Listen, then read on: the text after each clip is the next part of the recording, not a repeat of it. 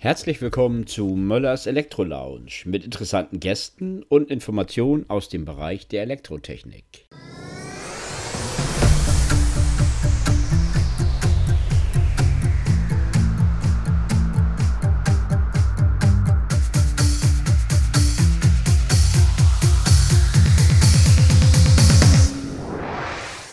Herzlich willkommen zu Möllers Elektro Lounge. Heute sind wir wieder am Start nach unserer längeren Sommerpause mit unserem Update zum Thema Elektromobilität. An meiner Seite ist unser Spezialist, der Wilfried Bayer. Und wir starten direkt gleich rein in das Thema, weil wir mal ganz kurz auf Marktgerüchte zum Thema Amtron Pro eingehen müssen. Da kriegen wir Informationen aus dem Markt, die sei abgekündigt und nicht mehr lieferbar. Das entspricht so nicht ganz den Tatsachen. Willi, guten Morgen erstmal. Erzähl uns doch mal was darüber. Moin Jens. Ja, wir hören leider Gottes vom Markt äh, solche Fehlgerüchte. Hintergrund ist folgende Tatsache. Auch die Firma Mennekes hat es ähnlich getroffen wie die Automobilindustrie, dass sie einen bestimmten Controller nicht mehr zur Verfügung hat. Das heißt, der ist am Markt auf lange Sicht nicht mehr verfügbar. Und das betrifft in dem Fall die erste Generation der Mtron Wallboxen. Das ist die Wallbox-Serie Mtron Premium und Mtron Extra. Also also die beiden intelligenten Wallboxen, die über einen eigenen wahres LAN-Hotspot verfügen und mit der Charge-App verschiedenste Funktionen realisieren lassen, wie solares Laden, wie Dienstwagenfahrerabrechnung etc. Diese Wallboxen wurden vergangene Woche durch die Firma Manicus abgekündigt aufgrund dieses Controller-Problems. Unsere zweite Generation, die Mtron Professional Geräte, die auf einer ganz anderen elektronischen Basis arbeiten, die sind nach wie vor verfügbar. Und das Schöne daran ist, die sind auch noch ein Ticken günstiger als die Generation der ersten Serie, also diese Extra- und Premium-Wallboxen. Die sind leider abgekündigt. Welche Alternative habe ich, wenn ich genau diese Funktion denn nutzen möchte? Auch da gibt es eine Lösung. Das heißt, wir haben ja diese Professional-Serie, da hört auch die Mtron Charge Control mit dazu. Das ist ja eine KfW 440 förderungsfähige Wallbox und auch die Professional-Geräte, also die Mtron Professional als auch die Amedio Professional. Da wird es voraussichtlich Ende des Jahres ein kostenloses Firmware-Update geben mit neuen Funktionen. Und diese neuen Funktionen Funktionen werden dann die Funktionen der Mtron Premium und der Mtron Extra, die abgekündigt wurden, ersetzen. Aber das ist das genau, worum es darum geht. Das heißt, Gerüchte einfach mal klarstellen und es, und es sieht nicht so aus, wie sich dann von außen her darstellt. Es gibt dort Alternativen und die werden sehr kurzfristig halt zur Verfügung stehen. Das muss man ganz klar sagen. Kommen wir zum nächsten Thema. Willi, erklär unseren Zuhörern doch einfach mal, was gibt es Neues im Bereich des Rechtes? Was ist GEIG? Was ist das neue Wohneigentümergesetz? Weil da hat sich ja auch eine ganze Menge getan am Markt. Ja, der Bundestag und der Bundesrat haben ja neue Gesetze beschlossen. Das eine ist das GEIG-Gesetz. Äh, ich, ich lese mal Originaltext vor, muss ich mir auch immer was vor die Nase halten, habe ich nicht im Kopf. Das Geldgesetz heißt also im Bundesgesetzblatt folgendermaßen Gesetz zum Aufbau einer gebäudeintegrierten Lade- und Leitungsinfrastruktur für die Elektromobilität. Kurzform Gebäude-Elektromobilitätsinfrastrukturgesetz GEIG. Da ist der Hintergrund, dass also äh, sowohl Wohnbereiche als auch Zweckbauten, die über mehr als äh, sieben Parkplätze verfügen, die müssen zukünftig ab sofort in ihren Parkplätzen dort Leitungsinfrastruktur als auch Ladestationen integrieren. Das ist gestaffelt nach entsprechenden äh, gesetzlichen Regelungen. Hier gibt es natürlich auch noch ein paar Ausnahmetatbestände. Das muss man sich also wirklich mal in Ruhe durchlesen, dieses Gesetz. Aber es soll dazu dienen, eben das Thema Hochlauf der Elektromobilität mit einem Ausbau der Ladeinfrastruktur zu unterstützen. Da gibt es ja auch die Förderung, die KfW 440, also für den Privatmann, als auch für Wohnungsgenossenschaften, Gesellschaften, Wohneigentümer, Gemeinschaften, diese 900 Euro, die ja auch noch mal vor der Wahl erheblich verstärkt wurde. Das heißt, das soll dazu dienen, dass also jedem Willigen einem Ladepunkt zur Verfügung gestellt wird. Da okay. sind wir gleich beim nächsten Übergang des anderen Gesetzes, was schon etwas länger verabschiedet ist. Das ist das Gesetz zur Förderung der Elektromobilität und zur Modernisierung des Wohneigentumgesetzes und zur Änderung von Kosten- und Grundbuchrechtlichen Vorschriften. Kurztitel Wohneigentumsmodernisierungsgesetz. Bisher war es in der Bundesrepublik Deutschland so, wenn ich Wohneigentümergemeinschaften habe, dann mussten alle Wohneigentümer zustimmen, wenn ich mir privat eine Wallbox zulegen möchte.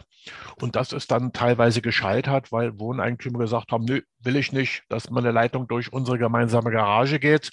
Und dieses Gesetz legt jetzt fest, dass jeder einen Rechtsanspruch auf eine Ladestation, auf eine Wallbox hat. Das ist natürlich rein nur theoretisch, weil da muss natürlich auch der Verteilnetzbetreiber mit integriert werden. Und wenn der keine Leistung zur Verfügung hat, dann kriegt er nach wie vor nicht seine Wallbox. Ne? Also das ist Theorie und Praxis äh, gehen da auch ein bisschen auseinander. Der juristische Rahmen ist jetzt eröffnet worden. Wo kann ich das nachlesen? Also das sind ja Gesetze, das heißt, die muss jeder Bundesbürger auch berücksichtigen. Die muss also auch jedes Elektrofachunternehmen wissen. Die kann ich ganz normal im Internet nachlesen. Da gibt es also eine Plattform Gesetze im Internet als PDF veröffentlicht. Die kann man sich also auch runterladen. Die kann man natürlich auch in das äh, Bundesgesetzblatt, in den Bundesanzeiger lesen. Das ist ja für jeden Bürger zugänglich, dass er weiß, welche Gesetze in der Bundesrepublik Deutschland unterwegs sind. Obwohl man nicht alle Gesetze, die hier Gültigkeit haben, auch kennen kann. Ich denke, auch bei mir tun sich da die eine oder andere Lücke, wird sich da klaffenderweise öffnen. Aber man das, hofft ja mal, dass man sich im Rahmen bewegt. Das ist so, das ist auch keine leichte Kost, solche Gesetze zu lesen. Das ist eben, sage ich mal, die Bürokratensprache. Und die ist ja nicht gerade die Sprache, die wir im Elektrohandwerk und im Elektrofachgroßhandel pflegen. Da sind schon Welten dazwischen. Das muss man klar und deutlich dazu sagen. Aber Weil, man kommt nicht umhin, sich auch mit diesen Dingen zu beschäftigen, wenn man eine sach- und fachgerechte Beratung eines Kunden durchführt hört, hört diese, hören diese Gesetze einfach mit dazu. Ne? Ja, ist so, ist so. Wenn man in seinem privaten Umfeld vieles mit gesundem Menschenverstand erklären kann, ähm, hört es da dann spätestens auf, wenn es um die technischen Gegebenheiten sind, äh, geht. Das ist, denke ich mal, auch ganz normal. Aber auch da ist ja dann eine Menge Bewegung im Moment drin. Ne? Das ist halt ein Thema, ähm, ja, was, was uns natürlich tagtäglich mittlerweile umgibt.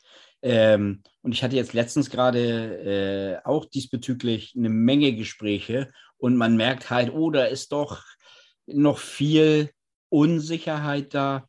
Ähm, das fängt mit ganz banalen Sachen an. Wenn ich einen Umbau machen will und ich möchte mir gerne Solarzellen aufs, aufs Dach setzen und ich möchte mit dem Energiespeicher arbeiten. Ähm, das sind halt so die klassischen Fragen, die vielleicht auch einen Laien interessieren. Wie kommt denn die Energie in mein Elektroauto, wenn ich Solarzellen auf dem Dach habe. Kannst du das in kurzen Worten erklären, wie das funktioniert? Wie schnell kann ich da überhaupt laden und was muss ich berücksichtigen? Also das hört sich immer alles sehr, sehr gut an. Das ist es sicherlich auch, weil damit wird unser Elektroauto ökologisch sauberer. Das heißt, selbst erzeugter ökologischer Strom macht dann diesen Fußabdruck, von dem wir alle reden, diesen CO2-Fußabdruck sehr, sehr, sehr klein. Das ist also das Wünschenswerte. Aber reden wir doch einfach mal auch über die Praxis, weil mein Fahrzeug brauche ich ja früh morgens, weil ich zur Arbeit fahre. So, das heißt, wenn ich zu Hause eine Solaranlage auf dem Dach habe, ist mein Auto aber nicht da. Tagsüber scheint die Sonne und nicht des Nachtens. So, das heißt, es schränkt sich hier auch schon mal ein. Hier spielen natürlich Lebensverhältnisse eine Rolle.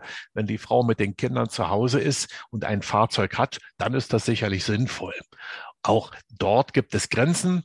Das heißt, die kleinste, der kleinste Ladestrom eines E-Fahrzeugs sind 6 Ampere. Das heißt, mal 230 Volt bin ich roundabout bei 1,43 kW, die ich erstmal als Ertrag haben muss, als Überschuss, damit ich überhaupt mein Auto laden kann.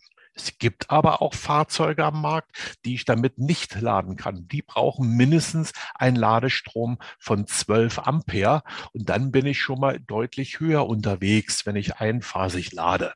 Also dies einfach mal zur Theorie und Praxis.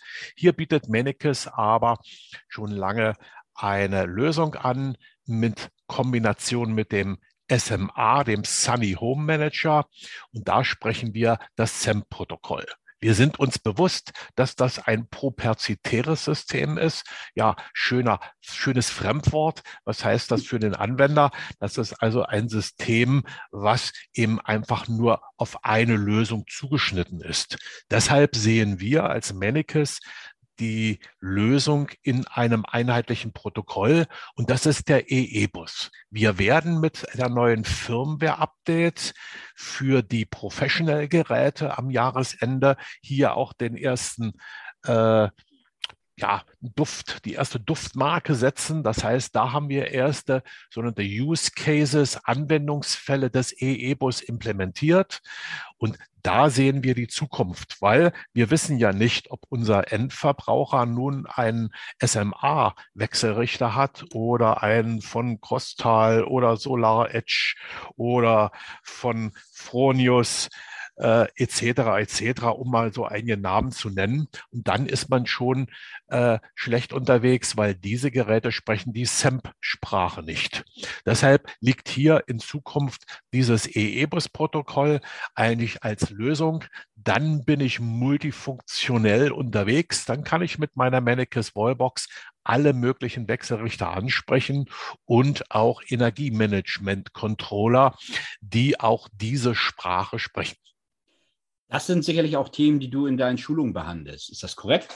Ja, das ist korrekt, weil da entstehen doch meist lange Gesichter, wenn man dann mal sich im Detail dazu unterhält, was das auch alles in aller Endkonsequenz für den äh, Solar-Anwender bedeutet.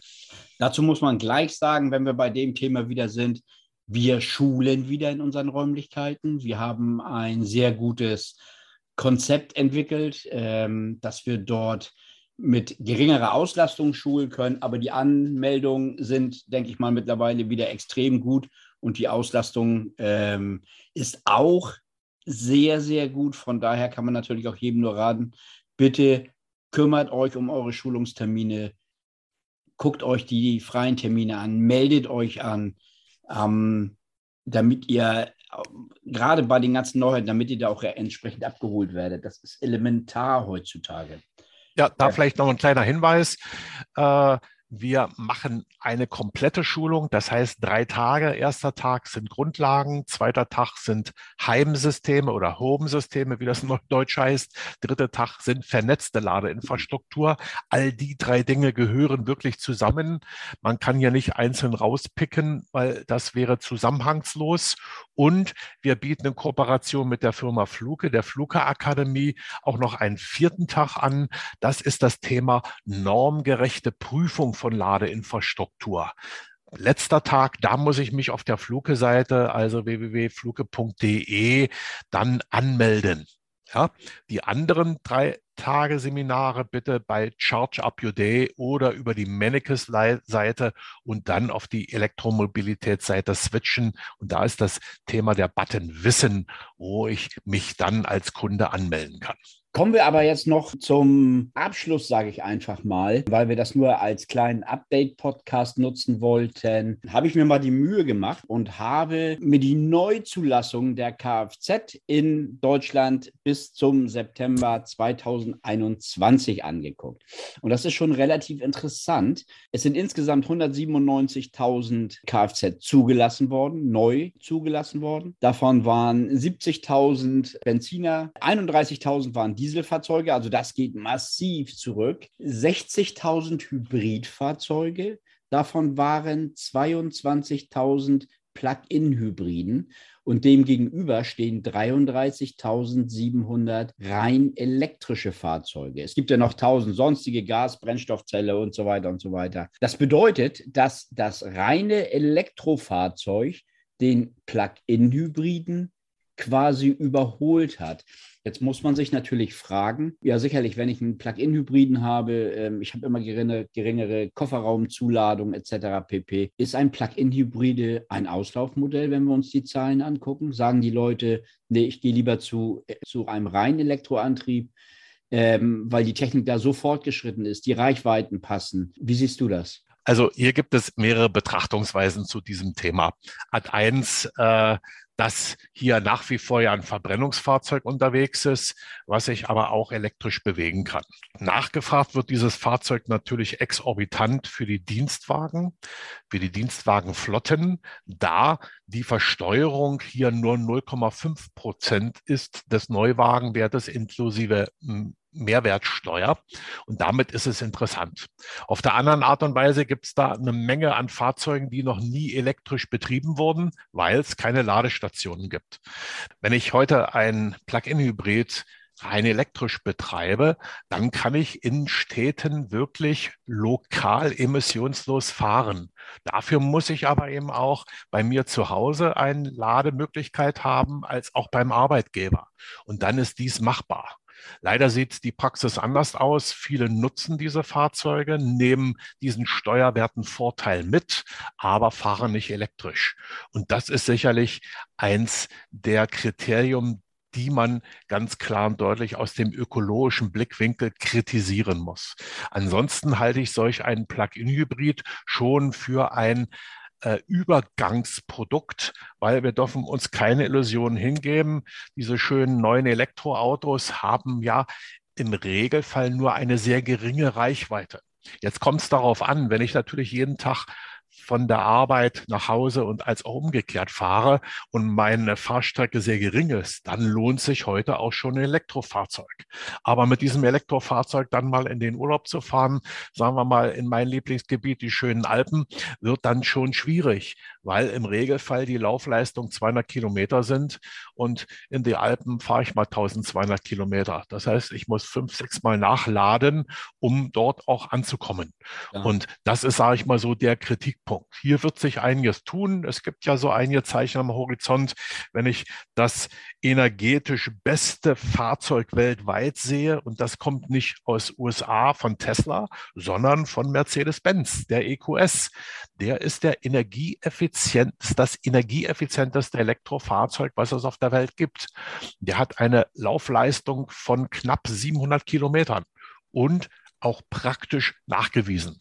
So hat einen wunderbaren CW-Wert, so dass der Verbrauch durchschnittlich dort so zwischen 14 und 16 Kilowattstunden pro 100 Kilometer liegt für solch ein großes Schlachtschiff.